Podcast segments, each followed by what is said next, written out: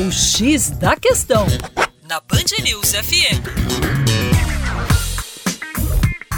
Olá, ouvinte Band News, como vai? Tudo bem? Com você, o Juninho Lopes. E hoje, o tema da nossa coluna é a descanalização de rios. Você já ouviu falar sobre essa tendência de descanalização de rios? Então vamos lá. Para estudiosos, canalizar um rio, como aconteceu com o Arrudas aqui em BH, embora muitas vezes seja uma alternativa para viabilizar os transportes, por outro lado acaba sendo um problema. Mas como assim um problema? Do ponto de vista do meio ambiente, o ecossistema local é completamente alterado.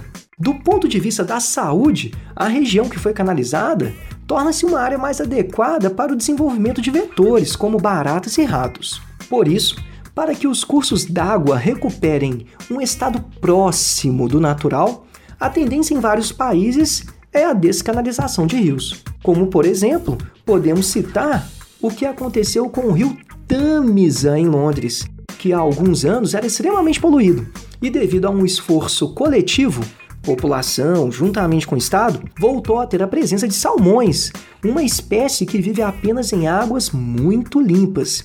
Isso é muito interessante, não é? Agora, destaca-se que a descanalização do rio viria junto com medidas de tratamento do esgoto.